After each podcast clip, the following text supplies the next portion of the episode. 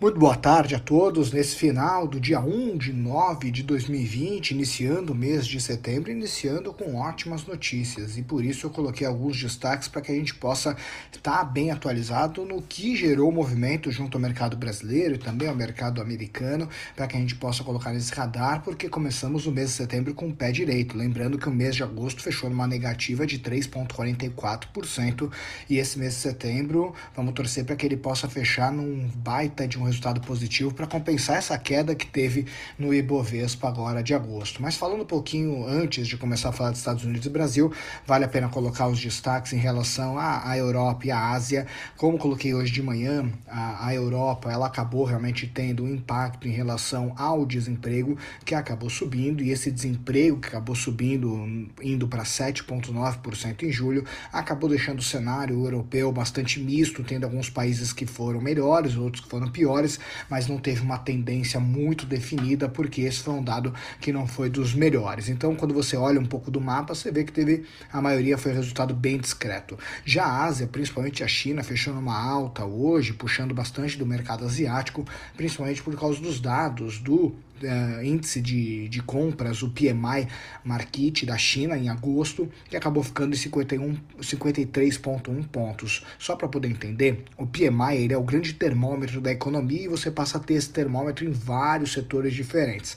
O ponto é quando ele é acima de 50, indica expansão e quando ele é abaixo de 50, retração. Então, no caso, veio um número muito interessante, melhor que as expectativas, mostrando realmente essa retomada do mercado chinês, que é o mercado asiático, um dos mais importantes do mundo, sem dúvida alguma. Agora, Olhando um pouquinho para o Brasil, a gente acabou tendo realmente um resultado muito complicado na divulgação de manhã dos dados do PIB, né, do Produto Interno Bruto do segundo trimestre, e a economia do país sofreu uma contração de 9,7%. Então são dois trimestres que a gente vem numa queda, e naturalmente isso mostra recessão técnica junto ao país. Então o caso é que esse dado foi um dado muito complicado, porém ele acabou vindo realmente é, muito próximo ao que estava previsto pelos economistas, que era 9.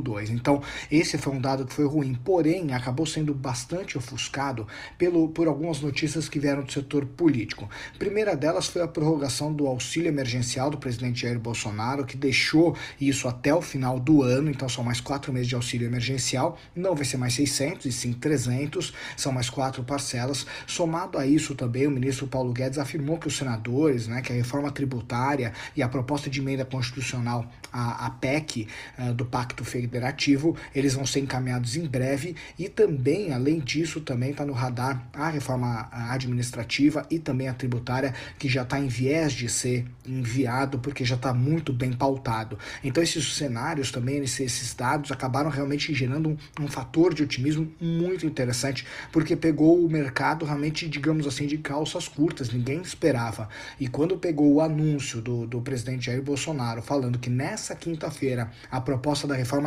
administrativa vai ser enviado ao Congresso Nacional, todo mundo ficou muito otimista porque todo mundo espera essa reforma administrativa. Falando um pouquinho das bolsas, os Estados Unidos fechou em alta hoje e a, o destaque sem dúvida foi a Nasdaq, puxado principalmente pela alta da Apple, onde você teve 1,39% de valorização. Então hoje foi um dia bastante interessante. No Brasil, a Bolsa de Valores voltou a fechar acima dos 102 mil pontos, com uma alta de 2,82%, é, com um volume movimentado de 26,6 bilhões de reais, muito forte mesmo, e o dólar acabou tendo uma queda de 1,75%, fechando o dia a 5,38%.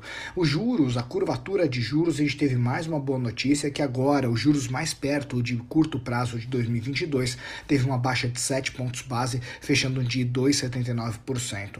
Então foram, foi um dia de excelentes notícias, notícias. Foi um dia realmente que o otimismo imperou no mercado brasileiro, não só no mercado brasileiro, mas no asiático, no americano. E sem dúvida alguma a gente torce para que essa semana ela continue nessa mesma tocada positiva.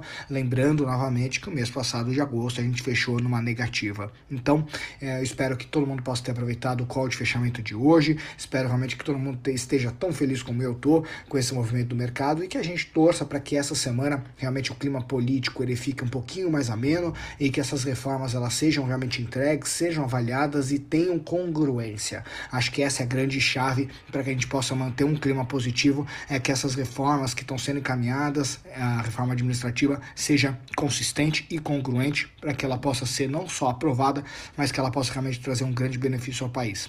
Um grande abraço e a gente se vê amanhã de manhã no Morning Call. Tchau, tchau.